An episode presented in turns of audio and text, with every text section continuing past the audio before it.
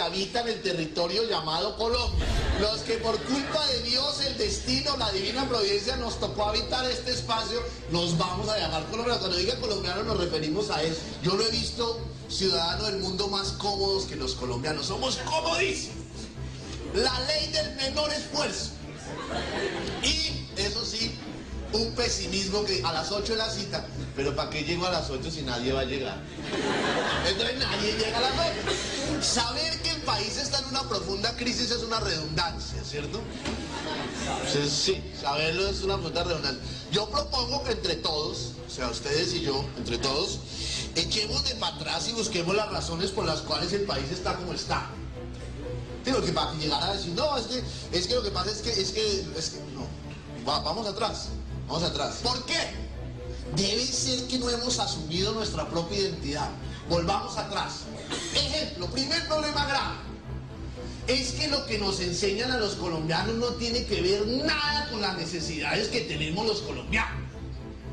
¿De qué le sirve a uno saber que sustantivo es la palabra que como el Congreso agrupa personas, animales y ¿En qué sirve eso?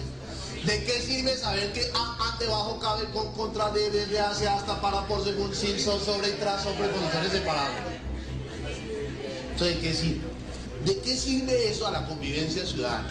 A mí me parece que el primer problema es que uno llega al colegio y la profesora, silencio, sentarse, pararse, uno, dos, tres, cuatro, cinco, seis, siete, ocho, nueve, diez, arriba, media vuelta, media vuelta, media vuelta, alinear, ¿De qué le sirve a uno saber que hidrógeno, helio, litio, berilio, boro, carbono, nitrógeno, oxígeno, flúor, neón, sodio, aluminio, hierro, cobalto, cobre, zinc, estaño, vanadio, cromo, manganeso?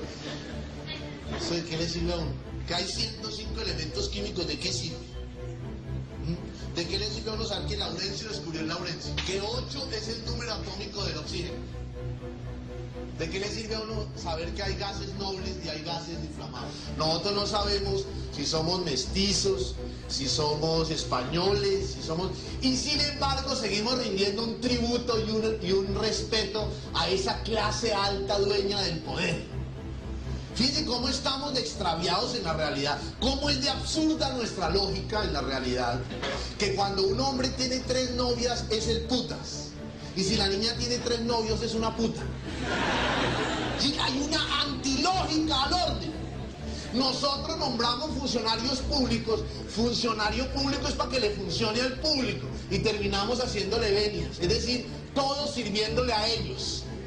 Es un absurdo. El país es una gran finca, una gran finca, en la cual habitamos todos y por constitución tenemos derecho a un nombre, a una nacionalidad y somos dueños de la soberanía.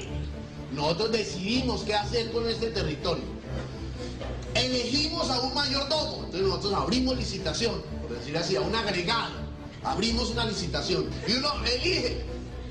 Y resulta que lo nombramos para que la vaca diera más carne, para que la gallina diera más huevos, para que el petróleo fuera rentable. Y se roban la gallina, matan los huevos, matan la vaca. ¿Dónde está la plata que están sacando en Yopal el petróleo, la British Petroleum Company? ¿Dónde está esa plata? Y los colombianos aquí. Porque no asumimos esto. Porque como esto no es mío, no hay una cultura de la propiedad, uno baja el vidrio y tira el papel porque como esto no es mío. Entonces uno les dice, hermanos, hay que ponerse en la onda de transformar el país, de cambiarlo. Y dicen, no, es que no hay líderes. ¿Ustedes qué están esperando? ¿Que vengan a solucionar el problema que somos nosotros mismos? Si ustedes los jóvenes no asumen la dirección de su propio país, nadie va a venir a salvárselo, nadie, nadie. Porque el problema de los colombianos somos que no tenemos una conciencia colectiva, tenemos una posición cómoda e individual ante la vida, cómoda. El problema soy yo, me salvo yo y el resto friegues. Ah, pero ¿cómo se hace? Hermano, empiece a ser cívico, mínimamente cívico. Pero si la pues es un compromiso de todos. El bienestar general es un compromiso de todos. Y si seguimos así, nos hemos enfrascado. Esos, esos de la clase esa que creen que nosotros tenemos que seguirle rindiendo tributos, así como nuestros antepasados indígenas rindieron tributo a los españoles porque llegaron acorazados y en caballo. Es posible que la solución de la crisis nacional venga de allá mismo, de los que la han provocado. ¿Es posible? No, es que no hay líderes. ¿Cómo que no hay líderes? Si somos más de 30 millones contra esa franja pequeña. Es una franja muy pequeña que se ha apoderado de los medios de comunicación, se ha apoderado de todas las cosas. No hay sociedad civil porque no nos hemos dado a organizar centros de estudio, organizar grupos de estudio, inquietarnos por el problema. Yo sé cuántos aquí habrán hecho uso de la tutela. La tutela es una vaina peleadísima, un instrumento en el cual cada ciudadano tiene derecho a pelear contra ese Estado. Los colombianos deberíamos mirar el Estado así y lo tenemos que mirar es así. Por favor, me instala teléfono en mi casa. eso es una obligación. De sus impuestos sale la plata para que el tipo tenga carro, automóvil, escolta, seguridad y sueldo para que me instale el teléfono. No es, ay, me un favor, concejal. Así, yo le consigo unos botitos y me favor y medio. Tenemos el orden al revés. El orden está establecido al revés. Porque nos hemos comido, como no sabemos quiénes somos, nos comemos las ideas de los medios, sin saber en el fondo cuál es la campaña de cada uno, qué propone cada uno. Después de, esta maderiada, esa clase corrompida que dirige, eh, ¿dónde están Tanas? Entonces, ahora respondo yo. Yo no sé, la tarea es muy larga, ¿no? Es curioso, vea, los bogotanos todos se rebelaron contra la clase política tradicional y eligieron un alcalde diferente, un tipo que se ha bajado los pantalones y ha mostrado la cola. Ese tipo es diferente, tráiganlo. Y ahora todos, ah, ese man tan diferente. Ah, sí, man. En cambio, los otros alcaldes sí pavimentaban y llenaban de cemento y hacían pues y ese man nada. Así estamos. Porque que este país entiende que el desarrollo es cemento. Usted sabe que en este país nos venden todo, ¿no? A uno le venden, le meten por la boca, por el estómago, por el televisor, la valla. No, en mí es inteligentísima, bote, no, en mí, no, en mí, y uno, ay, debe ser, y bote. ¿Verdad? Eh, eh, Álvaro Uribe Vélez es lo mejor. Álvaro, Álvaro Uribe, bla, bla, bla, bla. no está bien con los medios. Entonces, imagino que van a decir, no, pero es que sean tablas, pero es que en ese caso encima un elefante y no ha hecho obras. ¿Para qué queremos ocho vías, hermanos, si nos agredimos? ¿Para qué? ¿Para qué carros a toda velocidad para agredirnos? ¿Para qué? Porque ellos no entienden que la labor de Antanas es una labor más educativa que constructiva. Deberíamos, entonces, los colombianos emprender una labor de decirnos a nosotros mismos qué es lo que necesitamos. ¿eh? Entonces hay que asumir, a mí me parece que esto es muy importante, ustedes asuman. Si, si nos seguimos enfrascando en las discusiones que nos propone la clase esa, ahora la discusión, al principio el gobierno fue si sí sabía o no sabía.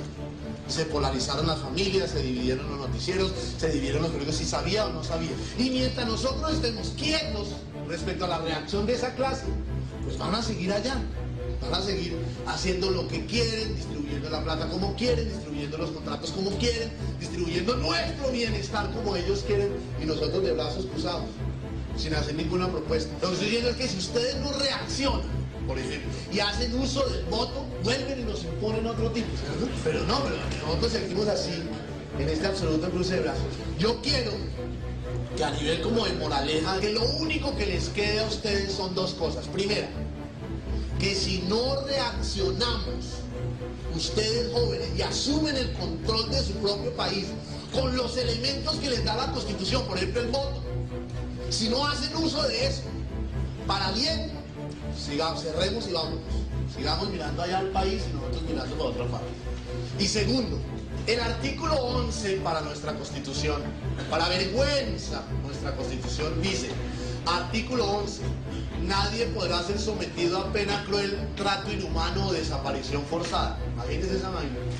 Que en una constitución de un país diga eso. Es así como si uno llega a una casa de visita y dice, por favor no se suene con el mantel. Uno dice, no, pues los que viven aquí son unas bellezas. Bueno, entonces, dice, nadie podrá ser sometido a pena cruel, trato inhumano o desaparición forzada. ¿Saben qué tradujeron los indígenas? Pedazo 10.2 Nadie podrá llevar por encima de su corazón a nadie, ni hacerle mal en su persona, aunque piense y diga diferente. Con ese artículo, con ese, que nos aprendamos, nadie podrá llevar por encima de su corazón a nadie, ni hacerle mal en su persona, aunque piense y diga diferente.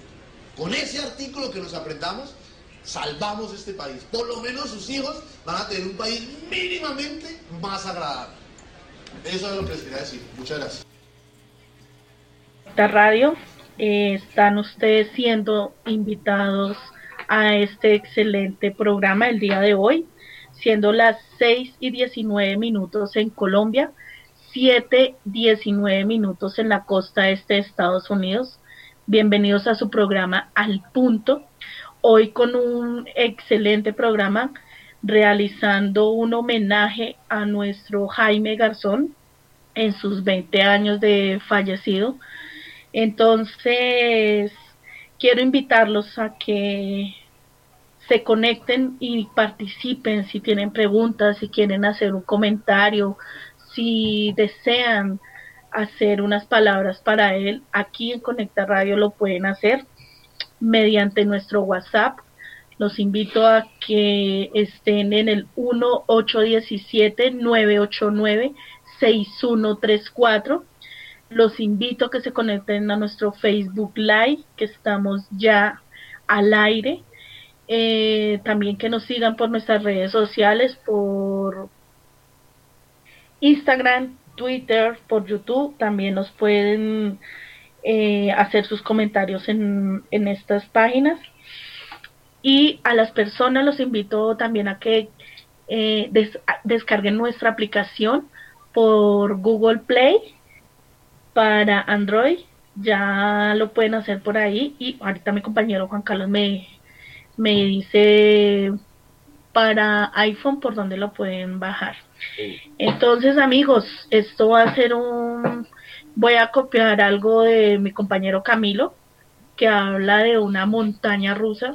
Entonces, creo que son muchas las cosas que se pueden decir de Jaime Garzón.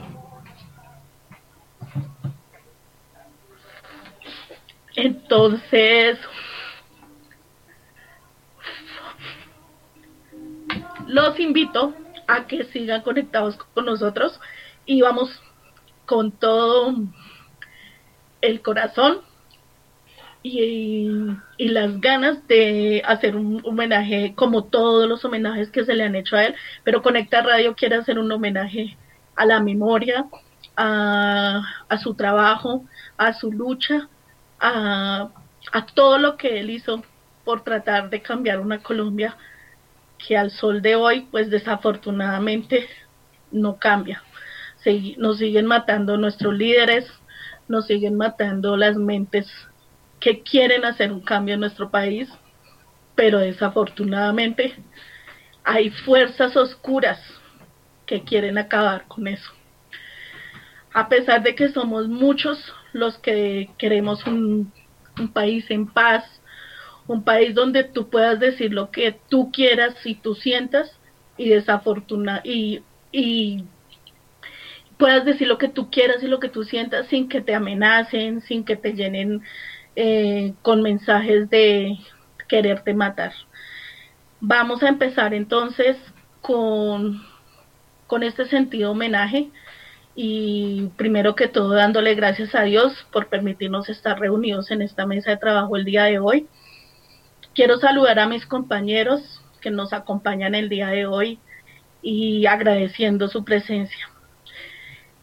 La, primero quiero saludarlos y pedirles el favor de que tienen en su mente que se les quedó en la retina de Jaime Hernando Garzón Forero, quien nació 24 de octubre de 1960 y desafortunadamente lo asesinaron el 13 de agosto de 1999. Entonces quiero darle paso a mi compañera Ivonne y saludarla con las buenas tardes, Ivonne. Eh, buenas tardes a todos los oyentes que a esta hora se conectan a nuestra emisora Conecta Radio en este homenaje que se le hace al gran personaje de la historia que es Jaime Garzón. Gracias Patti por invitarnos y por ser la moderadora de este espacio. Eh, bueno, me han dado a mí, quizás no sé si es un honor o un momento bien complejo, es invitar a todos nuestros oyentes en esta tarde a hacer un minuto de silencio por la memoria de Jaime Garzón, pero también por esa memoria no solo de él, de lo que significa él y de lo que significan todas las personas que en este país mueren a diario por defensa de una idea, eh, de hacer algo diferente, de querer plantear cosas distintas. Entonces, en este momento queremos invitarlos a todos los oyentes a que hagamos un minuto de silencio por todas las personas que mueren en nuestro país.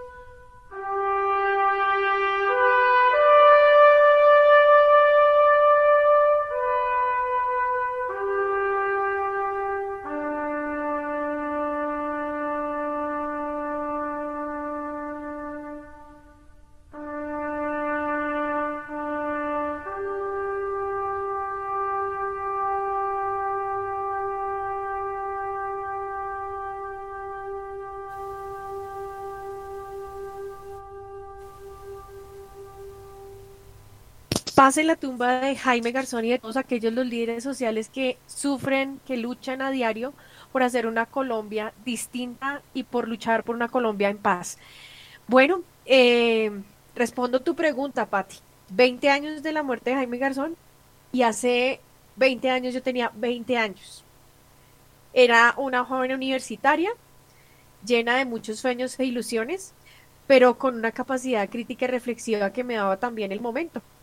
Y era uno de esos cuadros en los que uno se apoyaba y apoyaba sus sueños y sus ilusiones de ver un país distinto.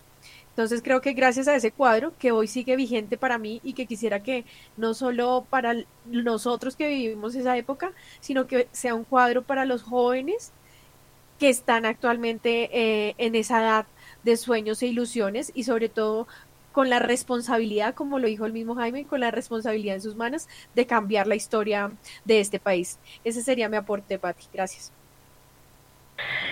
Gracias, Ivonne, y gracias por esas palabras y por el minuto de silencio que, que hacen.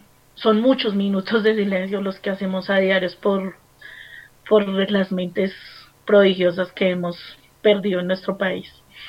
Quiero invitar a mi compañero Juan Carlos, ¿qué tiene en la retina? ¿Qué recuerdo tiene su merced? ¿Dónde estaba en ese momento hace 20 años? Gracias Pati por eh, darme la palabra. Eh, pues realmente pues para todos es muy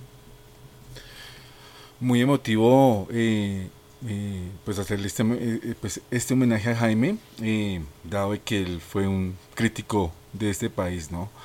Eh, yo la verdad lo que yo me acuerdo de él fue de, su noticiero, de su noticiero Quack, eh, el cual pues nos hacía pues reír de, las mismas dolencias que vivíamos a diario, ¿no? Eh, entre chiste y chanza, que realmente en él sí, sí, sí, sí se apegaba a ese alogio coloquial colombiano que entre chiste y chanza él, él decía prácticamente la verdad a muchas personas, ¿no? Entonces eso es lo que yo recuerdo de él eh, y realmente todavía pues duele pues que no esté aquí con nosotros, ¿no? Entonces pues ese es como mi mayor recuerdo, Pati. Gracias Juan, Juan Carlos. Es muy emotivo, créanme que cuando propuse este tema sabía lo que me enfrentaba. Y es muy difícil. Es una cosa que de verdad lo llena uno de muchos sentimientos. Y son sentimientos encontrados, son de rabia, de impotencia, a la vez de gratitud de haber conocido, no, desafortunadamente nunca tuve la oportunidad de estar cerca de él, pero el solo hecho de todo lo que él proyectaba era para enriquecerlo a uno de una manera brutal. Ha sido difícil, créanme. Y cuando tú sigues a un personaje con la constancia que lo hiciste, por ejemplo en mi caso, fue una cosa de seguirlo en todo lado, por donde él salía, por donde él estaba, siempre. Eh, fue para mí muy importante y muy valioso. Por eso es que Hoy se nos aguan los ojos, se nos entrecorta la voz por eso, porque son personas que marcan la vida de uno y, y que le duele a uno, que las acaben de la manera tan brutal y tan absurda, que paguen por la vida para matar a una persona es lo más absurdo. El ser humano no alcanza a imaginarse el daño que causa cuando le quita la vida a otra persona. Quiero darle paso a mi compañera Blanca en Forlo del DF. Buenas noches a todos, buenas noches a todos los, que nos están sintonizando en este momento aquí en Conecta Radio. Pati, buenas noches, gracias por este excelente programa que vamos a debatir hoy. Y sí, yo crecí, no crecí, vi, estaba en un momento difícil y él era el que me, me, sacaba de, de, mi momento difícil, escuchando, viendo, viendo lo que nos venía encima a Colombia si no hacíamos algo que nunca se hizo. Por eso fue que acabaron con él, porque él en medio de sus bromas, chistes, en su humor, que era criticando lo que estaba sucediendo y lo que iba a suceder para Colombia y que no entendimos ni, ni, ni tomamos acción, eso es lo que yo pienso, no tomamos acción porque él lo decía a gritos, que si no se hacía algo ahora por Colombia, Colombia lo iban a acabar de destruir. Y eso es lo que estamos viendo hoy en día, el resultado de lo que él quiso evitar y que nadie lo escuchó en medio de la broma, en medio de la risa, porque así era como él se allegaba a todos nosotros los colombianos. Eso es lo que yo he extrañado mucho de él, de ver cómo nos daba la, la realidad que se nos venía encima y que ahora Colombia la está viviendo. Gracias, Pati. Imagínese, era una compañía para, para sumerse. Es una cosa muy, muy bonita. Eh, muchas gracias por, por ese recuerdo que compartes con nosotros en este gran equipo de Conecta Radio. Eh, quiero seguir invitando a nuestros radioescuchas que pueden dejar sus mensajes en, en el WhatsApp 1817-989-6134. Quiero invitarlos a que se conecten a nuestro Facebook Live en este sentido y maravilloso homenaje que le estamos haciendo hoy desde nuestras cabinas en Forlo del Del, en Bogotá, en, el, la sede de Fontibón y aquí en Suba a nuestro querido Jaime Garzón. Voy a darle paso entonces a mi compañero Andrés. Buenas noches, Pati. Buenas noches a todos nuestros oyentes en este momento. Saludo para todos desde acá de la cabina número 2 de Conecta Radio. Bueno, yo qué te puedo decir, Pati, yo en mi corta vida, en mis humildes 22 años, en el momento en el que ocurrió este hecho, pues eh, tenía dos años recién cumplidos. Entonces, pues no, no es que lo tenga muy presente, no es que haya vivido como su época, su boom, pero sin embargo creo que más que enmarcar a Jaime Garzón en un como en una postura política creo que sería un error porque él representaba algo que trascendía eso, trascendía las, las polarizaciones, trascendía todos estos obstáculos y significaba o representaba una idea que creo que debería prevalecer hoy en la actualidad como es la paz, como es la defensa de aquellos que son portadores de nuestra voz como, como ciudadanos, que son los capaces de decir las cosas que muchos quisiéramos decir, pero por miedo muchas veces no las decimos. Entonces creo que él, él representa todo eso. Y nada, yo el, el recuerdo que siempre tendré, pues, es esa, es una de sus discursos donde pues dice esa famosa frase de si ustedes los jóvenes no asumen la dirección de su país, nadie va a venir a, a salvárselos, ¿no? Entonces me parece que es lo más importante es un mensaje claro y conciso. Muchas gracias al humilde de 22 años que estamos en la mesa, que a pesar de que estaba muy pequeño cuando ocurrió este esta triste eh, historia, mmm, se ha llenado y ha conocido de él y se ha encargado a leer, de escuchar sobre él. ya ver lo, lo grande y lo poderoso que pudo llegar a ser él y cómo entrarnos a nosotros. Quiero darle paso en este momento a mi compañero Miguel Ángel. Miguel Ángel, eh, para nuestros oyentes, es el más chico de nuestro equipo, pero sé que también puede aportar mucho y qué, qué significa o qué, qué tienes en tu mente, en tu retina de Jaime Garzón, Miguel Ángel. Hola Pati, hola a, todos los oyentes y, y, compañeros de Conecta Radio. Bueno, eh, la verdad yo veo a Jaime Garzón como un como un símbolo, la verdad. Lo veo un símbolo de toda esa esperanza en un país que poco a poco se va autodestruyendo, la verdad.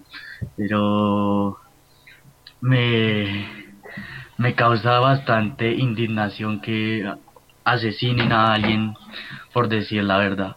La verdad, para mí, para siendo joven, yo me, me causa bastante indignación ver eso en mi país, ver que maten a una persona que solo dice las cosas que otras personas no, no se atreven a decir y pues es bastante doloroso para mí siendo joven.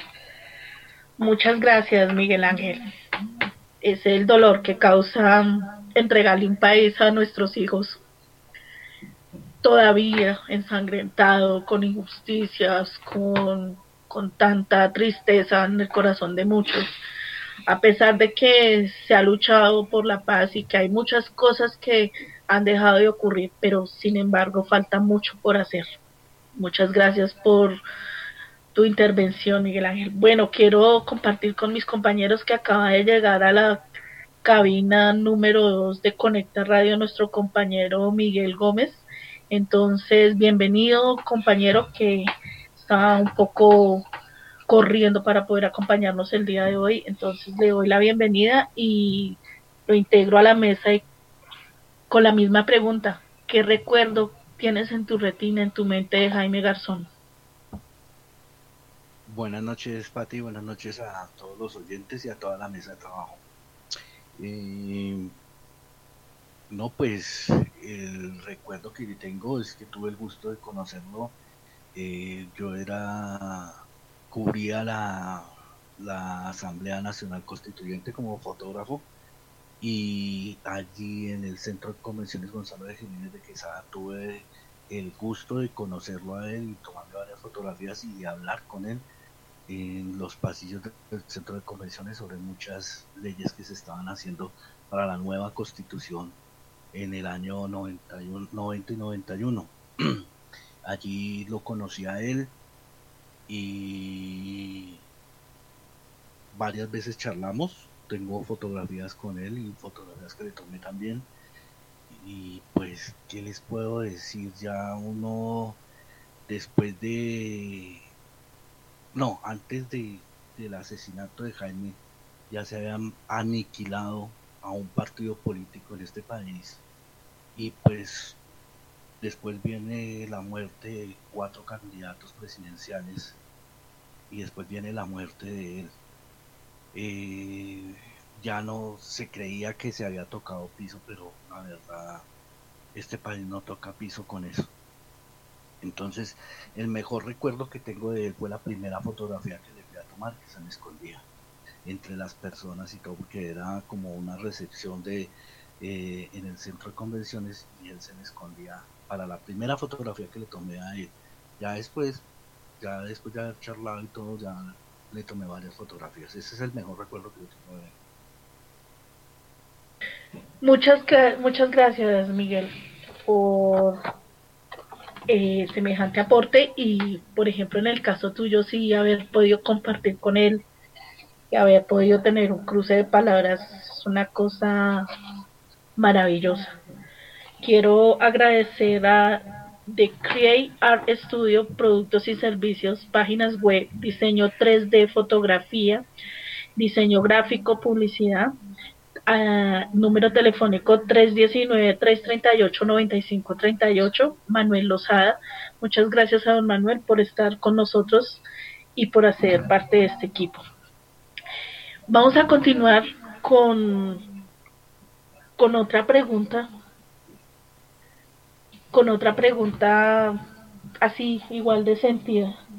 Y, pero entonces, primero vamos a comerciales y los invito a que no se desconecten de Conecta Radio. Muchas gracias y ya regresamos.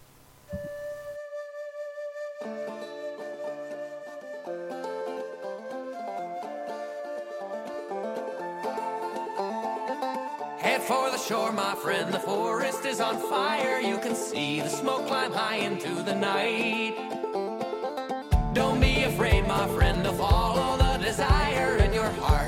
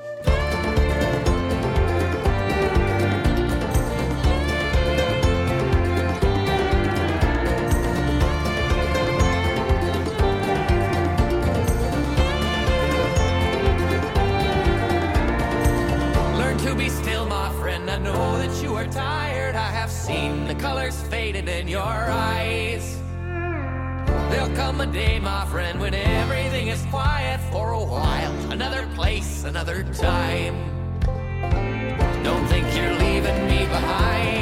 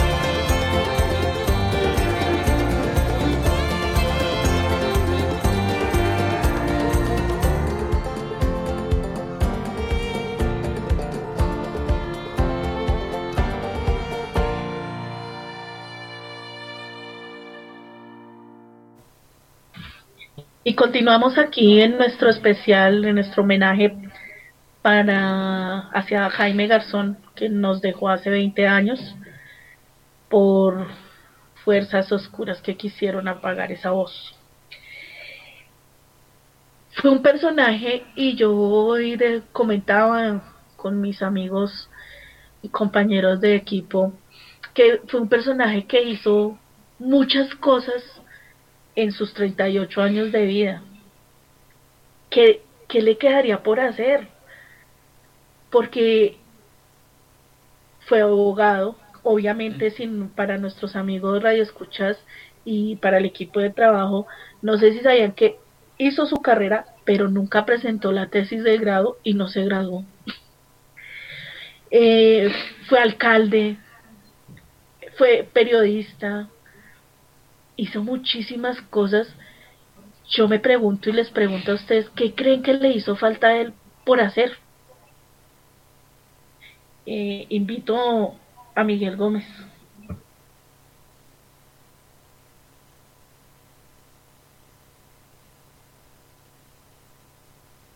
Eh, bueno, Pati, mm, usted dice que fuerzas oscuras. Eh, voy a hacer una, un paréntesis ahí en la pregunta suya. Pero ninguna fuerzas oscuras. Aquí ya está condenado por el asesinato de él, José Miguel Narváez, uno de los autores intelectuales. Hablan que fue el que propició el crimen de Jaime Garzón eh, al lado de Carlos Castaño, pero detrás de ellos hay otras personas que ese, como le dijera, ese rompecabezas lo tiene la fiscalía. Eh, no son ninguna fuerzas oscuras, todavía mandan en este país, todavía están ahí. José Miguel Narváez era asesor de José Félix Laforí en Fedegan, y José Félix Laforí es de los personajes más oscuros que tiene este país. Lo mismo que fue asesor en el, DAS. Eh, es un tipo que dictaba conferencias de porque había que exterminar a los comunistas y no hablaba de izquierda sino de izmierda. Y desafortunadamente las bodegas uribistas que no hacen sino colocar memes y alimentar la ignorancia de este país. No hacen sino denigrar de Jaime Garzón y de todas las personas que han sido asesinadas a manos de esas, entre comillas, fuerzas oscuras. No hacen sino colocarles remoquetes, como a Jaime Garzón le dicen Heidi como son tan ignorantes de decir que Juan Manuel Santos es comunista o como que le entregamos el país a las FARC con el proceso de paz o como que por firmar el, proceso de paz todos nos íbamos a volver homosexuales. Eso no lo puede olvidar este país, no podemos seguir llamando eso fuerzas oscuras.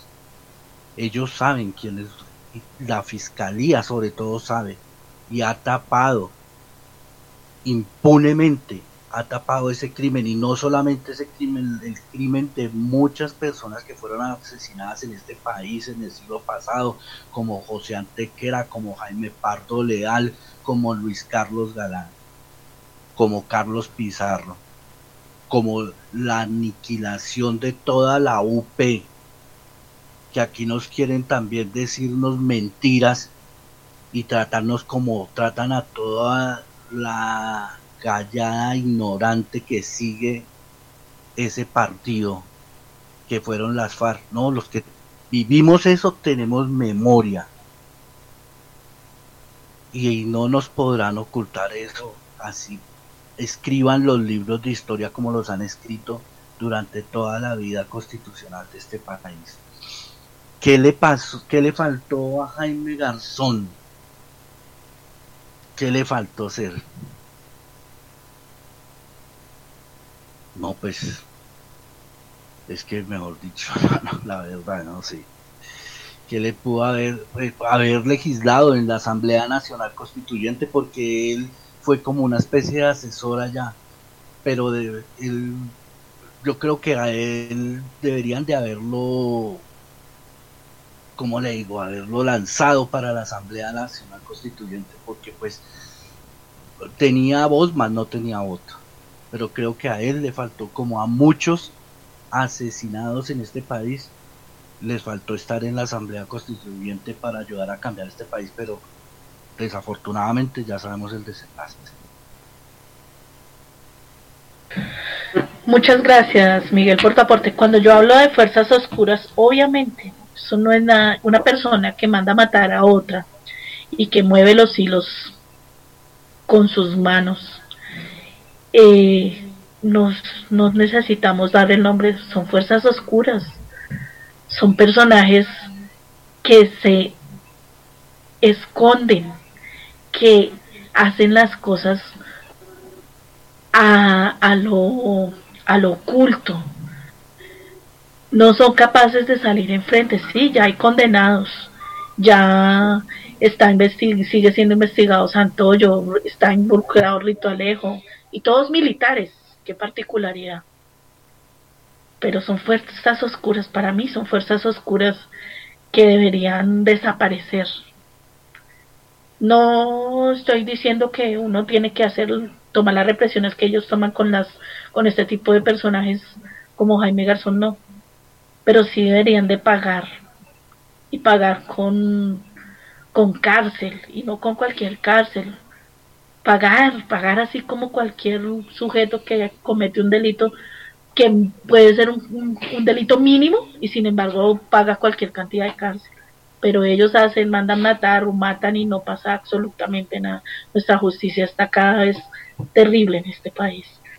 Mm, quiero darle paso a mi compañera Ivonne. ¿Qué crees que que le faltó por hacer a Jaime Garzón?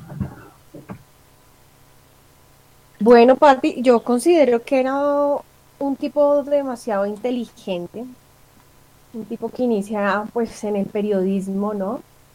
Un tipo que mm, toda su reflexión crítica la hace, digamos, sobre la plataforma primero como el periodismo y después se vienen abriendo unas puertas a nivel político eh, que le dan la oportunidad de tener un impacto en, la sociedad, ¿no? Siendo ya alcalde de Sumapaz, uno de los territorios más valiosos de, de nuestra ciudad, pudo hacer grandes transformaciones en ese territorio, grandes defensas. Finalmente, bueno, en sus, a través de sus programas, que quizás no creía que fueran dar tanto resultado, se da a conocer y ya en medios de mayormente comerciales, este gran genio del humor político en Colombia eh, empieza a hacer críticas contundentes en momentos eh, momentos comerciales muy importantes. Entonces ahí es donde, digamos, empieza una etapa muy, muy fuerte de crítica política, que es quizás lo que le lleva a su muerte, ¿no? Entonces considero que, que no le hizo falta nada. Finalmente hay unos textos donde dicen que él, él creía que, decía que iba a morir muy joven, porque su padre también había muerto muy joven. Entonces casi que él anunciaba que estaba cerca su muerte también a pocos días de, de que pasara ese fatídico hecho. Obviamente para todos nosotros hubiéramos querido que tuviéramos a Jaime Garzón por mucho más tiempo porque es un cuadro que lo necesita este país. Son personas como él, las, eh, las necesitan estas nuevas generaciones. los chicos que hoy están en formación y que vienen en formación necesitan conocer líderes quizás como él, líderes que se enfrentaron, que muchas veces en silencio fueron al monte, lucharon, porque él estaba en todos esos de los acuerdos de paz con las FARC desde mucho antes. Entonces era una persona que en su en su cabeza tenía realmente claro lo que necesitaba este país y no tenía claro que no que el problema no era la política como a veces nos lo hacen comprender sino que el problema es en las manos en las que está la política y todo lo que esas personas hacen con, con el pueblo, ¿no? Era eso, entonces yo considero, claro, a nosotros nos está faltando, faltando Jaime. Sin embargo, estos espacios son para recordarle a las personas quiénes son, por qué están por qué deben estar en la memoria colectiva de todos y por qué no como, que, sea el momento de decirlo, no como dice una periodista que no quiero nombrar, no se trata de estar endiosando a, a una persona porque este no es el espacio de endiosar a nadie, sino es de resaltar un líder social que hizo grandes cosas por nuestro país. Entonces, ese sería mi aporte. Muchas gracias, muy amable. Bueno, sí, realmente hay cosas que, que no, hay personajes que no vale la pena ni, ni nombrarlos. Le doy paso a mi compañero Andrés. Gracias, Pati. Eh, un paréntesis, ya me pueden decir cómo les parezca Andrés o Camilo, ya entonces no hay problema. Eh, nada, yo comparto lo que dice la compañera Ivonne, creo que no le hizo falta eh, nada, participó en los momentos que tuvo que participar, dijo lo que tenía que decir, fue el líder que, que necesitamos en cada momento, en cualquier obstáculo. Entonces, no, fue una persona representante de cada colombiano, de cada ciudadano, eh, bien promovía sus principios, promovía de tal forma que las personas se unieran a lo que, a su idea, a su pensamiento, a esta sensación de unión y por supuesto pues generó que la gente, el público, Colombia en su gran mayoría, pues se involucrara en muchos temas que dejaba pasar por, por alto, ¿no? No los tenían en cuenta, no participaban, no les importaba todas las situaciones que se estaban viviendo en el contexto, pero él fue el cual los involucró, el cual eh, participó de todos estos hechos y pues le dio cierta esperanza al país, ¿no? Que si bien le arrebataron a él su vida, eh, creo que en su momento cumplió con todo lo que se necesitaba. Yo creo que eh, lo que hace falta es más bien que nosotros como colombianos de la actualidad, pues sí mantengamos viva la, la, la memoria de, Jaime Garzón, ¿no? Porque no podemos, porque no podemos hacer, no podemos hacer, seguir pasando por alto muchas cosas, ¿no? los jóvenes justamente somos los que tenemos que tener la participación, la participación de nuestro país y pues ser la guía de esto que él promovía, ¿no? No dejarlo morir y tampoco dejar que esto caiga como, como una bandera que se quieran aprovechar del pensamiento de Jaime Garzón, ¿no? Entonces, sí creo que ya es cuestión de nosotros como que lo que le hizo falta a él fue estar vivo acá en este momento nada más. Y nada, de parte de los jóvenes creo que seguiremos aportándole a su pensamiento y promoviendo sus ideas. Muchas gracias, Camilo. Yo creo que hubiera sido un, un excelente ejemplo tenerlo vivo todavía y poder hacer entrar a muchos, hacer entrar en razón a muchos jóvenes que desperdician su vida en cosas banales, en cosas que no tienen que futuro hubiera sido para mí un gran ejemplo. Le doy paso a mi compañera Emily en Forlo del Dero. Gracias, Patti. Mm, bueno, aquí en Forlo del Dero ya van a ser las 8 de la noche. Allá en Colombia serán las 7. Bueno, muy bueno. El clima excelente. Y bueno, con respecto a Garzón, yo creo, yo voy a decir esto, yo creo que si él estuviera vivo, muy seguramente sería, hubiera sido un buen presidente de Colombia, que, desafortunadamente callaron esa gran voz, porque él en medio de su humor nos mostró otra manera de hacer un humor consciente y crítico, que tenía como objeto sembrar la semilla del cuestionamiento en los colombianos para buscar un mejor país. Esto lo digo porque él trabajó muy duro también en el año, con la constitución estuvo ahí, Garzón fue, bueno, principalmente él fue nombrado alcalde menor de Sumapaz. En, en su corto tiempo en Sumapaz, él construyó un centro de salud, mejoró la escuela y pavimentó la única calle del pueblo.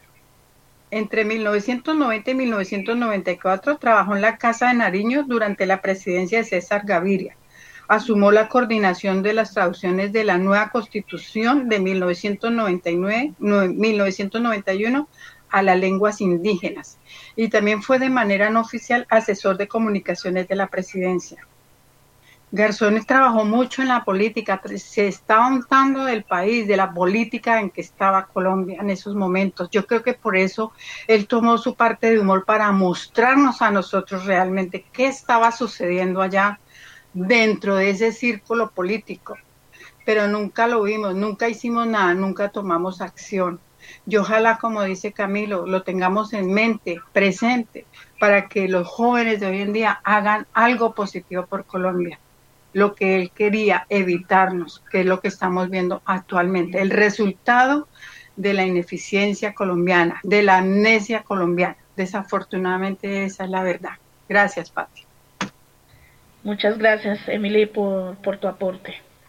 Es verdad, son muchas las inconsistencias y muchos los malos resultados que se están dando.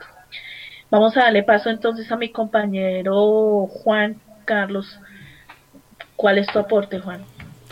Gracias, Pati. Eh, pues bueno, eh, pues considero de que lo que lo poco que yo he leído, realmente yo estaba hablando pues fuera de mesa, fuera en el aire con mis compañeros de, pues sé, sé, sé muy poco de Jaime, pues, no recuerdo mucho, eh, lo poco que he leído de él, eh, fue un excelente padrastro, ¿no? Eh, dado que él estaba pues acompañado con Natuti y él pues era un excelente compañero de ella y pues alcanzó a educar a unas a, un, a dos hijos que ya tenía, ¿no? Eh, tal vez suene muy banal lo que vaya a decir, pero considero que a él le hizo falta su propio hijo, ¿no? Le hizo falta de pronto una, un, un heredero que llevara la sangre y pues eh, para poder, eh, no sé, seguir el legado de Jaime, ¿no? Eso de pronto también esperamos de los hijos de Galán. Eh, yo sé que suena también un poco contradictorio, pero bueno, nos han dejado muy desilusionados realmente estos, estos dos personajes, pero sin salirme del tema, yo creo que eh, a, eh, a, eso yo me enfoca, eh, enfocaría, ¿no, Pati? Que le hizo falta a Jaime Garzón de pronto su propio hijo, ¿no? Tener su, su propio linaje, Pati. Yo, yo voy a sonar un poco cruel, pero es que a veces los, esos resultados de los hijos no aportan mucho. Vemos el ejemplo claro con Galán. Ese hombre trabajó brutalmente, se enfrentó a muchísimas cosas y pues lo mataron. Y, y, el resultado de los hijos no es el mejor. Pero bueno, pues de, de pronto pudo haber haber sido la excepción, ¿por qué no? Eso es, eso es como las películas, ¿no? La primera es buenísima, ya la segunda no es tan buena. Son, señor. Eh, él no quiso tener hijos. Sí, también tenía conocimiento de eso. Pero bueno, supongamos que hubiera querido. Doy paso entonces a mi compañero Miguel Ángel. Gracias, Pati. Bueno, bueno, yo también opino que lo que dijo Andrés y, mi tía, y Ivonne, perdón, eh, pues es bastante bueno, pues ya que siento que lo que él hizo fue excelente, la verdad, fue un cambio y algo que admiro en una persona es, es precisamente eso, que haga un cambio en algo que no está bien. Y pues siento que él hizo mucho y pues lo único que hubiera esperado ya que anteriormente Blan Emily dijo lo de la presidencia a mí me hubiera gustado verlo en la alcaldía de Bogotá la verdad. Gracias Pati. Uy en este momento sería una excelente opción porque realmente no hay de dónde echar mano. Ese tema lo tendremos después Bueno, compañeros, eh, quiero invitar a Miguel Gómez para que me informe la hora.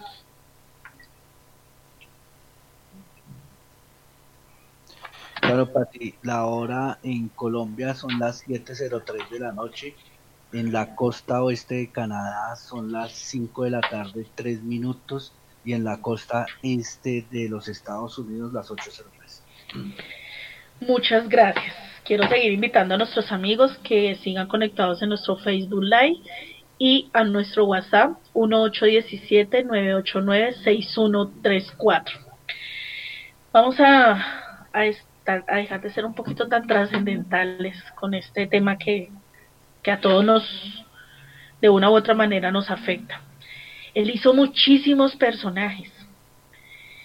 Eh, cuando estuve en Cuaco, cuando estuvo en sociedad, cuando ya entró a trabajar directamente con el noticiero, cuando estuvo en Radionet, una de las personas que siempre apoyó el trabajo de él fue Yami Amar, trabajó mucho con él. ¿Qué personaje de los que él hizo les gusta y por qué? Le doy paso a Andrés. Gracias, Patti. Eh, yo creo que el personaje que más me marcó, yo creo que del, de lo que he seguido de Jaime Garzón es el Liberto de la Calle. Me parece que... Ah, bueno, es otra cosa antes de seguir. Es que yo creo que Jaime Garzón era el personaje. Y lo que él hacía, esos personajes eran los verdaderos ciudadanos, puesto que representaban a todos, todos hacían su crítica y todos era como lo que queríamos decir muchos. Y cuando él estaba metido en esa, en esa, en esa actuación, era cuando era el verdadero Jaime Garzón. Cuando él no utilizaba nada, era como el personaje que él tenía que vivir en otra realidad. Entonces creo que eh, eso quería recalcarlo. Ahora volviendo, lo de Libertad de la Calle creo que es el personaje más importante de Jaime Garzón y que más me gusta, puesto que aparte de hacer sus críticas, era una persona muy escueta para hablar, una persona, un personaje bastante eh, preciso en lo que decía y obviamente pues mantenía una audiencia bastante eh, grande y por supuesto eso esto lo que hacía era justamente generar esa, ese impacto de crítica en la sociedad que comenzaran a reflexionar respecto a cómo lo que se estaba viendo en el contexto respecto a los personajes políticos que pues mantenían como siempre su imagen negativa y él justamente se encargaba de plasmar esa, esa imagen negativa de los políticos pero de forma argumentada e impulsaba que la gente siguiera eh, haciendo su crítica. Entonces a partir de esas entrevistas que él hacía me parece que era una forma idónea para hacerlo y por supuesto una, un, un, personaje en el cual eh, se vive casi que la realidad de muchos colombianos. qué aporte. Sí, uno de los preferidos sería la calle, el último que, nos que lo dejaron hacer. Le doy paso a mi compañera Emily en Estados Unidos, en Fort del Bueno, yo pienso también en Alberto de la Calle eh, esa parte donde los entrevistaba y él hablaba, él era el personaje, decía y pensaba lo que sentíamos muchos colombianos y que por miedo a lo mejor no decíamos nada, pero él era el que nos representaba y mostraba la realidad del político que estaba en esos momentos ahí gobernando nuestro país. Eso es lo que yo también pienso mucho. También me gustaba mucho el noticiero Cuac. Me encantaba sobre todo cuando hizo polémica contra Samper y el proceso 8000. Fue estupendo programa que también lo censuraron por eso. Buen programa. Eso es lo que yo recuerdo más que todo de él. Gracias, Pati. Eh, muchas gracias. Le doy paso a Miguel Gómez. Eh, gracias, Pati. No, pues todos los personajes de fueron espectaculares y Néstor Elí pues se recuerda por, por ser el último, pero creo que el que más mensajes daba sobre la situación del país, sobre, sobre todo lo que lo que estaba sucediendo en ese momento y lo que iba a suceder es el celador del edificio Colombia Néstor. Era espectacular espectacular. Era espectacular. Y lo que dice Emily, eh, el, el cuac, cómo ridiculizaba, por ejemplo, al, al embajador de los Estados Unidos en ese entonces, Mike Fletcher, que sabía quién eran los que manejaban los hilos oscuros de este país y se fue impune. Es un sinvergüenza, Mike Fletcher. Y después, años después, vino a hablar de esa persona. No de Jaime Garzón, sino del que maneja los, eh, oscuros de este país. Es, un sinvergüenza como todos los embajadores que nos han mandado de ese país aquí. Nunca se me olvidará eso. Y cómo lo, lo ridiculizaba. Lo mismo como ridiculizaba a Andrés Pastrana o a Samper. Pero creo que Néstor Eli es el que mejor es el que mejor ha, interpretado la historia del país y, la había narrado. Estoy totalmente de acuerdo. Me iba a quedar de últimas porque iba a dar mi personaje de últimas, pero ya que su merced lo, nombra, para mí el favorito era él. O sea, a todos los quiero. Pero Néstor es el, es el personaje es el, el, típico guarda de seguridad de un edificio que se sabe todos los chismes del conjunto, del todo, y él lo hacía de una manera muy, muy particular, un genio, para mí él era un genio. Le doy paso a mi compañero Miguel Ángel. Bueno, Pati, eh, uno de, de mis personajes favoritos fue el abogado conservador y de ultraderecha Godofredo Cínico Caspa. Es uno de los personajes que más me gustan y pues siento que es uno de, que- los que más representa gran parte de este país, diría yo. Gracias, Pati. Imagínense que la historia de Godofredo la escuchaba ese día en uno de los homenajes que le hicieron. eh, era el papá de una profesora que él tuvo. Y entonces el tipo era ultra conservador, mejor dicho, y llamaba, él llamaba a, a la profesora, su amiga en ese momento, y le y hablaban. Pero entonces el, el papá de las de la persona, de la profesora lo contestaba y él le hacía la charla y todo. Y de ese señor sacó el personaje de Godofredo Cínico Caspa, un personaje. No, no lo tenía presente ahorita entre mis personajes. Eh, me falta Juancho y la tía, y, perdón, y la compañera Ivonne. La compañera Ivonne, cuéntenos, compañera Ivonne, ¿cuál es su personaje preferido de los que tuvo Jaime Garzón? Bueno, pues a los oyentes de Conecta Radio les agradecemos su audiencia, son las 7 y 11 de la noche y le estamos recordando que estamos haciendo un homenaje de Jaime Garzón aquí en nuestra emisora de Conecta Radio. Gracias por estar ahí conectados. Frente a la pregunta que tú haces, considero que mm, ya Camilo comentaba que esos personajes pues obviamente eran los personajes digamos de la realidad eh, colombiana, sí, obviamente de, lo- de los del diario vivir. Entonces, en ese sentido, yo sí recuerdo con mucho agrado a Dioselina Tibaná, que era aquella, bueno, eh, empleada del edificio que podía darse cuenta de toda la realidad, como ocurre, digamos, comúnmente en un edificio, eh, está mirando quién sale, quién entra, qué habla, qué dice, y tiene su propio, su propia reflexión frente a lo que está pasando, pero es una reflexión crítica porque lo hace desde su propio sentir, desde la lectura de la realidad que hacía. Es uno de los personajes muy, obviamente era la compañera del celador del edificio, que creo que era el, el que comentaba Miguel. Entonces recuerdo mucho a ese personaje. Ok, Ivonne, muchas gracias. Acá me pide paso el compañero Miguel. ¿Qué aporte nos tienes? No, Dioselina Tibaná era la cocinera del palacio, eh, la cocinera de San Pedro. esa era la caricatura de Dioselina Tibaná. Ok, muchas gracias. Eh, le doy paso a mi compañero Juan.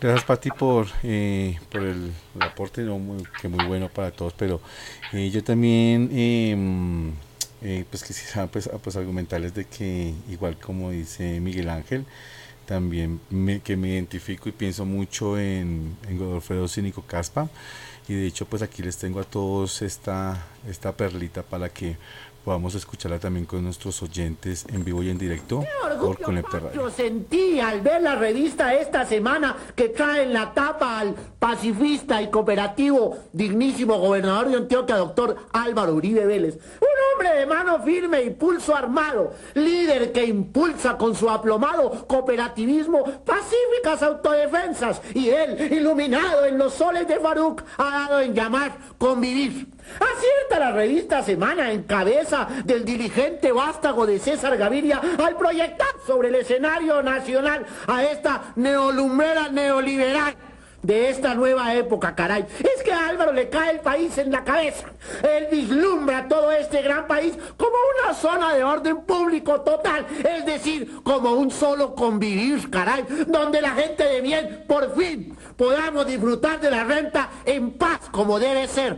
Y será él quien por fin traiga a los redentores soldados norteamericanos quienes humanizarán el conflicto y harán de Uribe Vélez el dictador que este país necesita. Buenas noches.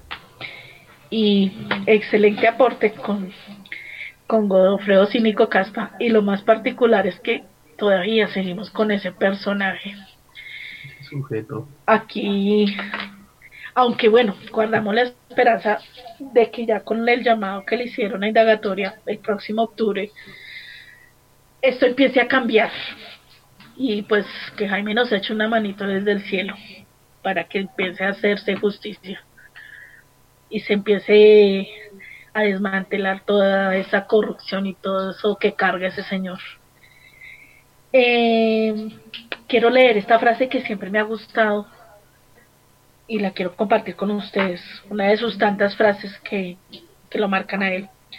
Decía, yo soy aburridísimo, creo en la vida, creo en los demás, creo que este cuento hay que lucharlo por la gente, creo en un país en paz, creo en la democracia, creo que lo que pasa es que estamos en, las, en malas manos, creo que esto tiene salvación.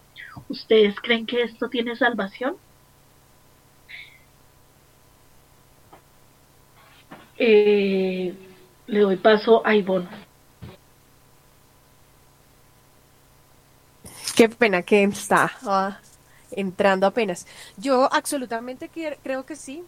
Creo que sí tenemos salvación, que sí tenemos esperanza, que a través de estos espacios informativos y espacios, digamos, eh, bueno, educativos, diría yo, que se pueden, tenemos la oportunidad de decir, de, de hablar, son espacios que contribuyen a, a pensar que hay una esperanza absolutamente porque seguro las nuevas generaciones eh, tendrán y nosotros también obviamente no solamente la responsabilidad de ellos sino nosotros en la actualidad tenemos muchas responsabilidades para que la situación cambie.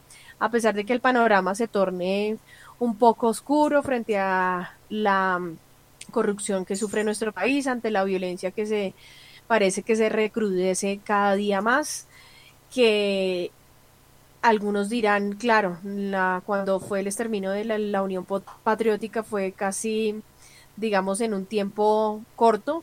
Sin embargo, ahorita parece que nuestros líderes nos están asesinando a gotas. A pesar, digamos, de esas situaciones, creo que mm, a través de la conciencia, a través de la información responsable, eh, podemos iniciar acciones que pueden empezar a cambiar. Las cosas no cambian mirándolos de o poniendo la responsabilidad en manos de otras personas. Ya lo comentaba yo anteriormente. Decir que si los políticos, la economía, etcétera, etcétera, todo ese tipo de cosas, pues claro, habrá de razón. Pero cada ciudadano de este país tiene una responsabilidad. Tiene una responsabilidad social, tiene una responsabilidad política, tiene una responsabilidad educativa. Cuando los colombianos empecemos a pensar de esta manera, es que tenemos una responsabilidad y dejemos de echarle culpas al otro. Y empecemos a hacer un, un, un uso responsable del voto, un uso responsable, crítico y reflexivo de las personas que van a orientar eh, políticamente el país pues creo que las cosas se pueden empezar a cambiar.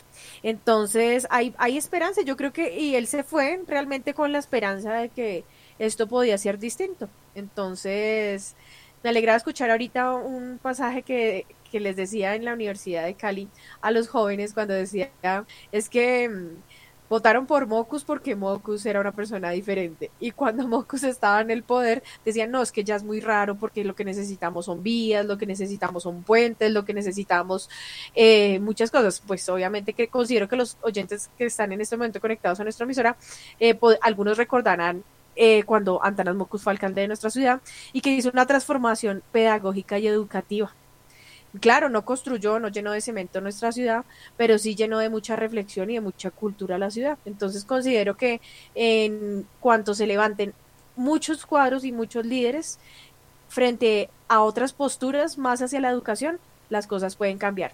Gracias, Pat. Muy importante ese aporte.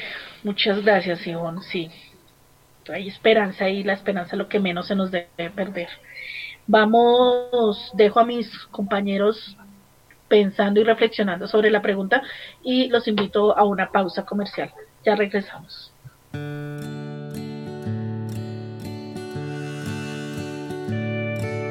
summertime, the stars will shine, the church bells always ring true. The ocean tide belongs to the moon. Nighttime belongs to you. The trees will grow, the streams will flow, the mockingbird bird sings a tune. The sun belongs to the hot afternoon, and the nighttime belongs to you.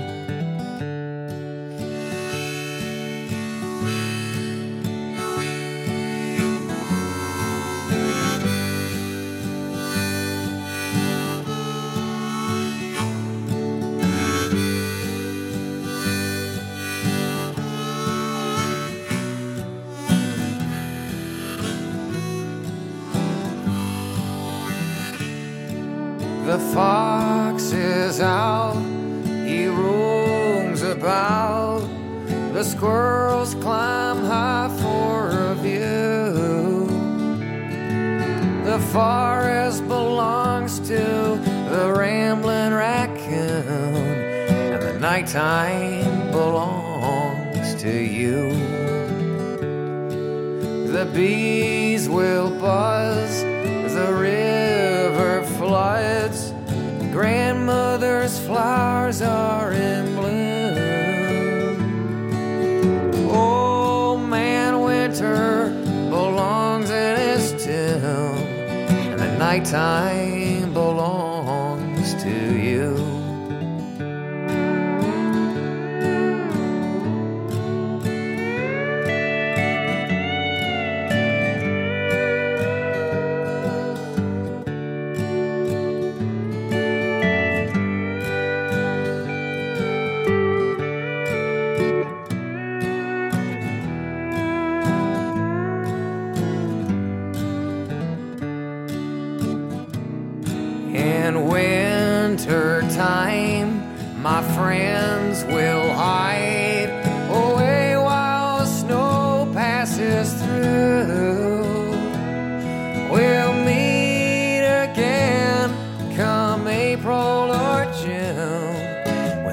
nighttime belongs to you.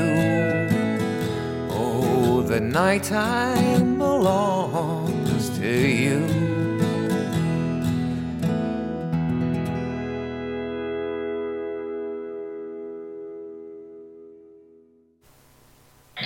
Bueno, y continuamos aquí. Estábamos escuchando de nuestra plataforma Jamedo de Nighttime Belongs to You by Ford McCoy. Eh, continuamos entonces con nuestra pregunta. ¿Ustedes creen que este país tiene salvación? Con, eh, refiriéndonos a la frase que, que les leí anteriormente.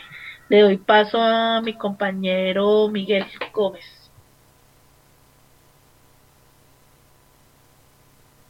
Mm, Gracias, Pati. que si tiene salvación este platanal. Qué difícil pregunta. Después del plebiscito por la paz, después de que cómo hicieron votar a la a la tracalada de ignorantes en este país berraca, porque así fue que lo, lo dijo el director de la campaña uribista contra el plebiscito por la paz, que había que hacer votar a la gente berraca. Y como votó este país de, de berraca, entre comillas, porque eso no fue berraca, sino de ignorancia. Después de ver el plebiscito, el referendo por, por contra la corrupción, y ver que este país no se movió, Después de ver eso, yo la verdad, Teo, estoy convencido que este país no es inviable. Es un país inviable. Y como se lo he dicho a mis hijos, estudien y váyanse. Este país no los merece. Este país no merece la juventud de esta, esta generación. Es un país de, cafres, como decía el maestro Chambier. ¿Por qué digo esto? Dirán que no, que eh, oscuros nubarrones, pesimismo, lo que quieran. No. La verdad es que eh, después de ver todo esto, eh, muchos guardan la esperanza que con el llamado a la, a la Corte Suprema de Justicia de Álvaro Uribe eh, va a pasar algo y no va a pasar nada, señores. Lo único que quedará es la mancha en, en él de que es el primer presidente que han llamado a una Corte Suprema de Justicia. Nada más va a pasar. Nada más va a pasar y este país va a seguir así, van a seguir matando al que piensa diferente, lo van a seguir señalando, eh, las hordas uribistas van a seguir señalando y macartizando al que piense diferente y al que hable cosas que ellos no creen y que cosas que ellos no aprenden en sus memes porque esas, esos son los libros de historia que ellos leen, los memes que ellos mismos inventan y que ellos mismos tratan de inventar contrapartes como caricaturistas, como Matador, le inventaron uno, un tal retador. Son tan pocos, tan cortos de, de cerebro que no tienen sino hacer contrapartes. Eh, estoy convencido que no, porque si son tan ignorantes de decirte que este país había un rayo homosexualizador que nos iba a volver a todos homosexuales si votábamos sí por el por el referendo por la paz. ¿Qué le podemos pedir a un país de estos? Un país lleno de ignorancia, un país lleno de fanáticos. Bueno, y sin hablar, si vamos a hablar de fanatismo, sin hablar del fanatismo de la izquierda, de la extrema izquierda que también nos está corroyendo. También nos está corroyendo ese fanatismo. Ese fanatismo y ese ¿cómo se le puede llamar a esos a esos personajes que quieren inmortalizarse en sus puestos y en la política como como estos dos antagonistas de la izquierda y de la, de la derecha. Pero más que todo la derecha, porque por lo menos la izquierda habla algunas verdades. Pero es que si ustedes se ponen a ver y a investigar y a leer sobre la derecha de este país, es una vergüenza como nos han tratado toda la historia de este país, desde Laureano Gómez, desde la policía chulavita, desde la guerrilla liberal, cuando mataban y les hacían el corte de franela a las personas que no eran de su partido, como alcahueteaban desde Bogotá Laureano Gómez uno de los personajes más funestos al lado de Álvaro Uribe. Lo mismo que la oligarquía liberal que hablaba Gaitán. Y la Iglesia Católica. Que en ese momento no existían las iglesias de hoy en día. Que también tienen que ver mucho con la ignorancia de este país pero la Iglesia Católica, los obispos decían que con la cabeza los liberales había que pavimentar los pueblos. Por Dios, tanto odio que sembraron desde esa época. Aquí hablan de que las FARC mataron y de todo, pero nadie se atreve a decir cuántos después y cuántos muertos dejó la violencia liberal y conservadora este, en este país. Para ellos no hubo justicia ni reparación, ni verdad, y, pero sí hubo olvido. Y así hay un poco de granujas que vienen a decirnos que la historia empieza en el 2000 con el gobierno de Álvaro Uribe. No, señores, por eso es que yo no tengo esperanzas en este país. Yo ya me condené a él y estoy resignado a él. Pero yo sí le pido a la juventud de este país que se vaya, porque este país no los merece. no merece sacrificar a esa juventud con esta tracalada de cabras. Gracias, Pati. Me parece muy triste la intervención porque pues tenemos que tener esperanza, pero igual la respeto, Miguel. Eh, quiero darle paso a mi compañera Emily. Bueno, Pati, eh, con respecto a eso, yo estoy aquí en este país ya hace, voy para 12 años, creo, si no estoy mal. Y lo que yo he visto en las noticias, lo que nos muestran aquí, cómo está Colombia, yo, a mí me da mucha tristeza, la verdad sea cierta. Me da mucha tristeza, mucho, o sea, cuando yo me vine Colombia no era tan violenta, no era tan insegura, no, no sé, ahora ya no hay ni seguridad porque ni en la misma casa de uno, ¿cómo será la corrupción de allá? Que ya ni en la casa de uno, si se mete un ladrón, no tiene derecho a defender su casa porque el que se va a la cárcel es el dueño de la casa y no el delincuente. Eso a mí me parece terrible, porque yo lo vi aquí en las noticias. Entonces, eso es corrupción. ¿Qué esperanza podemos tener si las propias, eh, mm, o sea, los que nos tienen que defender están en contra del pueblo? ¿Qué esperanzas hay? Pregunto yo. Yo vi esa noticia y la sigo viendo y veo cómo matan, veo el, la olla podrida que es eso de taxis allá, que no dejan trabajar. Eso a mí no me parece justo. ¿Qué país tiene esperanza? Digo yo, ¿dónde está la esperanza? Yo desde aquí lo estoy viendo y yo veo como mi país se desangra, me da mucha tristeza. El país ya no, no hay seguridad de nada, no hay derecho a defender su propia casa, que se va el dueño para la cárcel y el ampón en la calle. ¿Qué es eso? Pregunto yo. ¿Qué esperanzas tenemos? Si, si la corrupción viene desde arriba y va bajando hasta las últimas dependencias de la policía, hasta lo último lo está agarrando. O sea, el pueblo está desprotegido, el pueblo no tiene garantías. Para mí es eso, no tiene garantías de nada.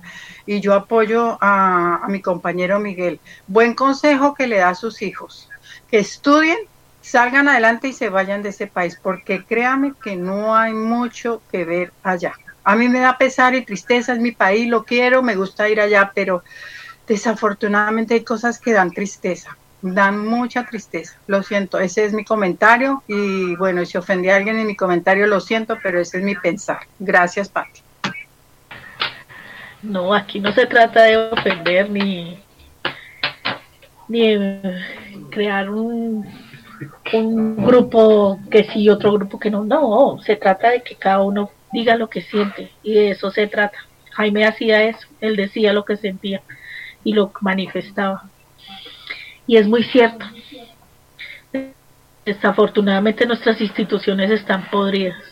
Y yo lo decía hace un momento, no hay justicia, nada. De pronto yo me aferro a una ayuda divina celestial que arregle esto. Le doy paso a... Muchas gracias, Emily, por tu aporte. Y sí, de afuera se debe ver peor. Eh, le doy paso a mi compañero Juan Carlos. Dios mío, bueno, Pati. eh, bueno, wow, eh, ustedes me conocen desde que, desde que era muy pequeño. Ustedes saben que yo le he dado mucho palo a este país, muchísimo. Pero, pero realmente pues las cosas han cambiado, ¿no? En mi, en mi pensar, eh, considero que, que hay mucho por qué luchar y por, qué pelear, ¿no? Eh, si nosotros como maestros, dado que aquí en la mesa pues hay tres docentes y considero que nosotros los docentes tenemos todas las herramientas del mundo, todas.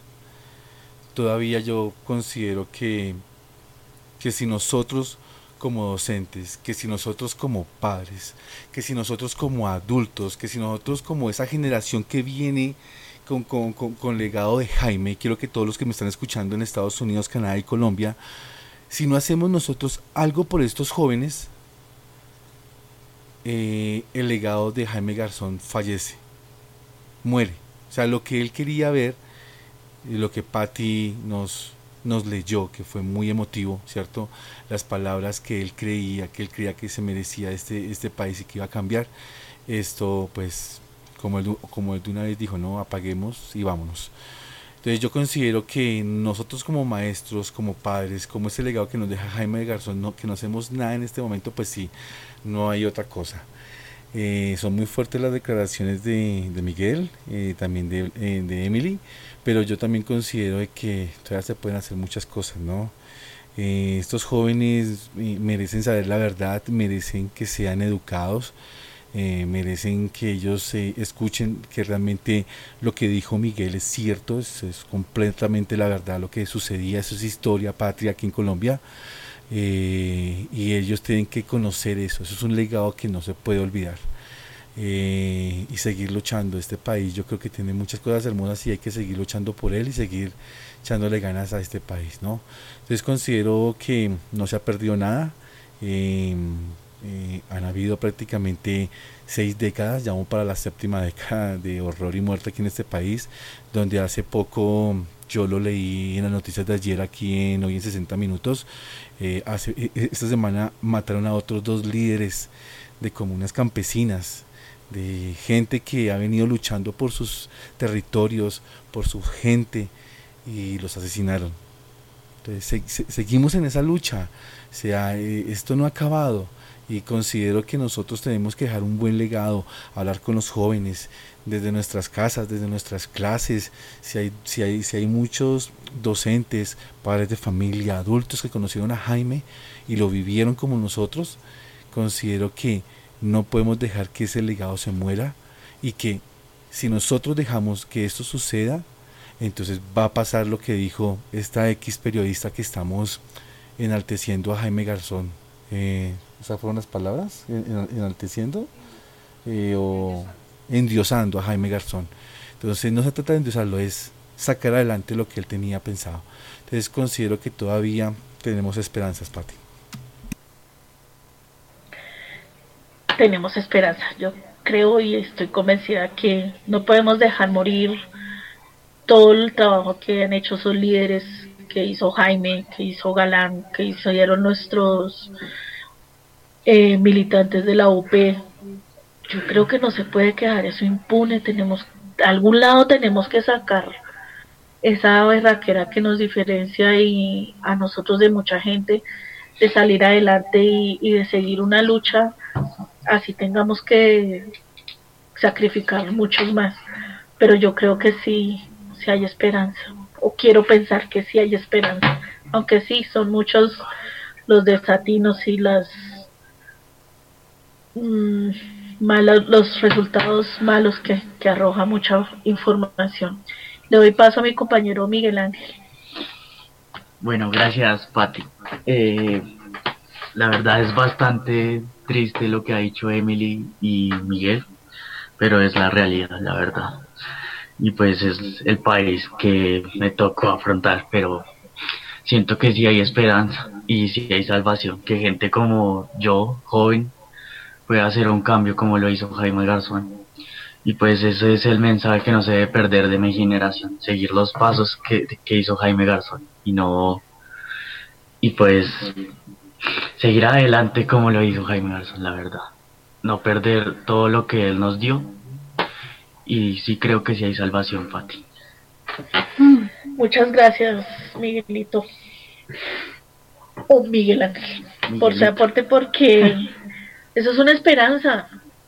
Ese es el camino que, los jóvenes pueden hacer esa lucha y, y de pronto llegar no tan ignorantes y tan ciegos a, a, enfrentar muchas cosas que este país nos da. Y estoy de acuerdo con lo que decía Juan Carlos.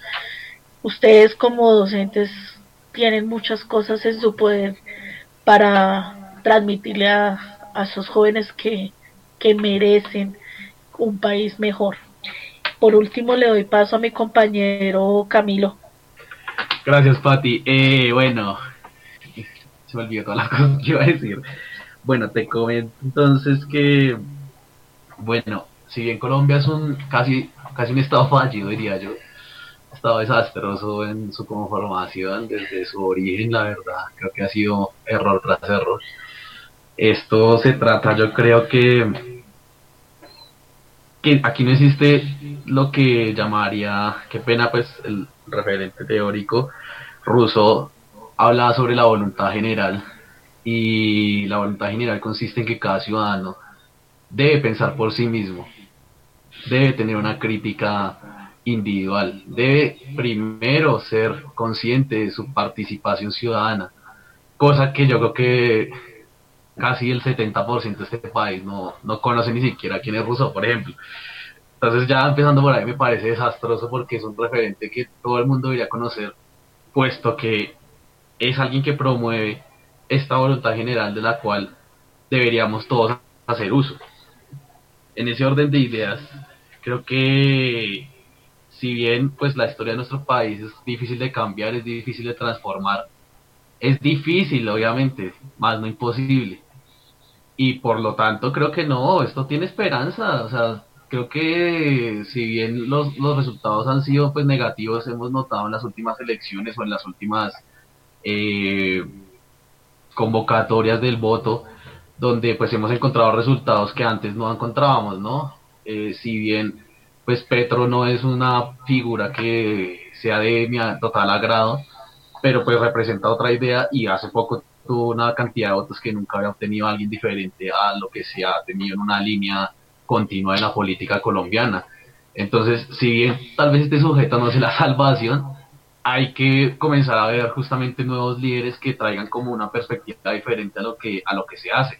Y desde la perspectiva en la que yo estoy parado obviamente la docencia es la oportunidad principal. Estoy totalmente de acuerdo con Juan Carlos y estoy totalmente en desacuerdo con lo que decían eh, Emily y Miguel puesto que irse del país sería no respetar la memoria de Jaime Garzón él justamente lo decía y creo que deberíamos ser eh, conscientes de esto y deberíamos ser eh, partícipes de esto, ¿no? De seguir su memoria y de seguir haciendo lo que él hacía.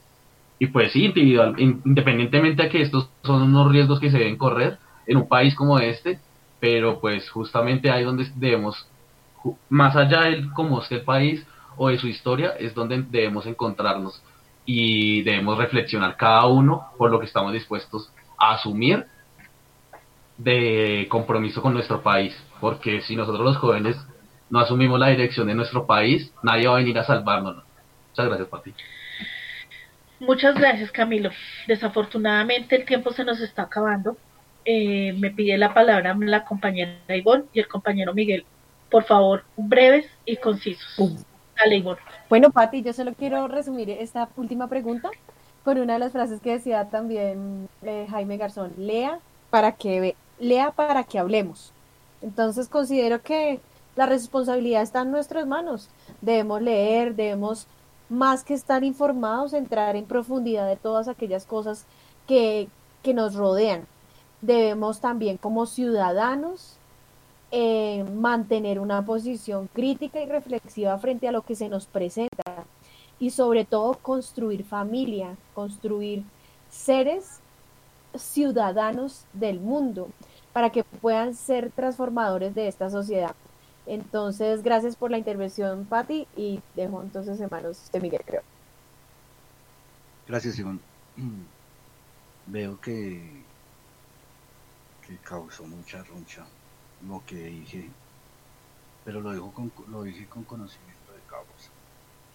¿O ustedes les parece muy viable un país donde asesinen a eh, delante de un, del hijo de ocho años, asesinen a la líder María del Pilar Hurtado. Si eso es un país muy viable, pues no sé, pero yo quiero hacerles un recuento, un, un recuento de, de asesinatos de personas que que pudieron valer mucho en este país desde el mariscal Antonio José de Sucre, o desde Rafael Uribe Uribe, o desde los líderes que mataron en las bananeras que ahora quieren desmentir y decir que eso es una mentira, una falacia inventada por García Márquez en Cien años de soledad? ¿O les parece muy viable todo lo que se inventaron para que este pueblo votara en contra de la paz? ¿O les parece muy viable 11 millones de votos para Duque? Un tremendo mamarracho que da vergüenza. O mantener a 12, 15 senadores y 11 representantes a la Cámara del partido más honesto que tiene este país. O los desfalcos de, de, de, de Copetrol, de Reficar,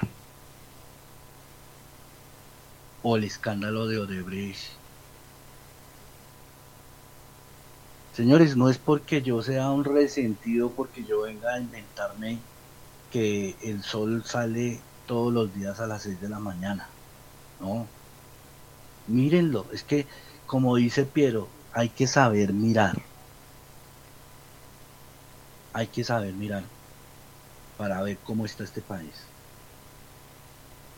Y que en este momento están alimentando para volver a la guerra. Entonces, no es porque yo quiera eh, ser ave de mal agüero, pero esa es la verdad. Y van a seguir matando líderes. Ustedes, los retos ustedes, que andan por el centro de Bogotá, parecen en la carrera séptima con calle 19 y pregunten nada más por molestar a cualquier transeúnte quién era María del Pilar Hurtado o quién era José Antequera. Entonces, por más de que ustedes desde sus colegios y eduquen y vayan y vengan y toda esta cuestión, esto no va a ser fácil. Esto no va a ser fácil porque la ignorancia está arraigada. Entonces, señores, no es ser ave de mal agüero y, decir que no están de acuerdo conmigo y que eh, yo estoy viendo esto muy oscuro, no. Es la verdad.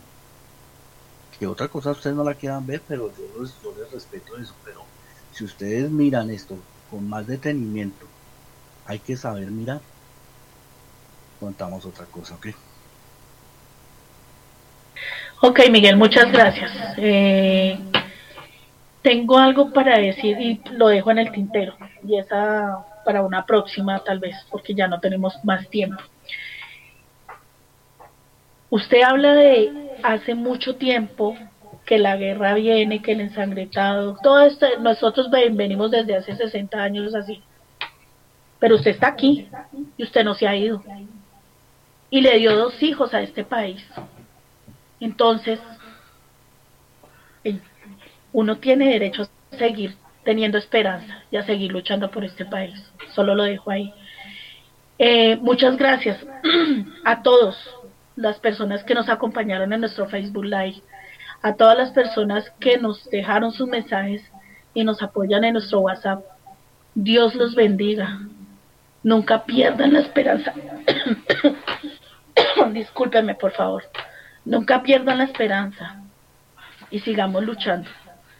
Yo creo, tenía una última pregunta para todos.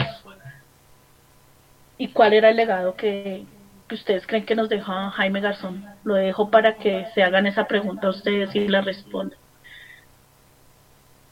Este programa lo hice con el corazón, con la mente y con la razón. Y muchas gracias a todos por sus aportes, por sus momentos que tuvieron de recuerdo.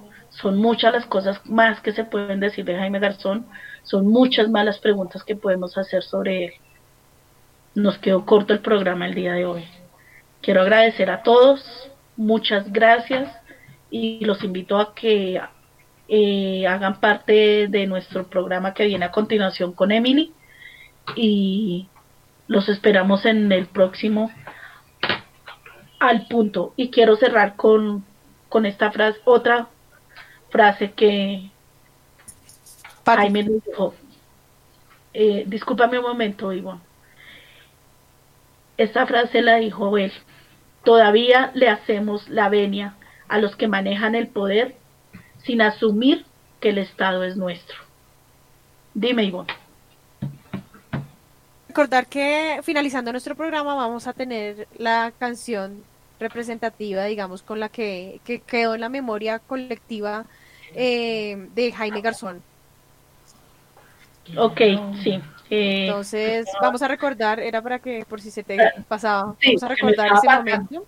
Sí, pero ese momento mm, en el cual asiste al programa que se llamaba en su época Yo José Gabriel, se le invita a interpretar esta canción, se llama Canela, con el maestro César Mora, entonces vamos a dejar a todos nuestros oyentes con esa canción, Pati, entonces te dejo para que cierres. Que de hecho fue una canción muy premonitoria, ¿no? Muchas gracias por, por recordármelo, Ivonne. No es más. Muchas gracias a todos. Dios los bendiga y feliz noche. Los espero el próximo domingo con Al Punto y otro gran debate, otra gran reflexión. Muchas gracias. Feliz noche. Vale, vos dos. Quiero morirme de manera singular. ¿Es así? Dale, a ver. Bueno. Vaya a ver. Va. Dale, marca, marca, canela, canela, canela.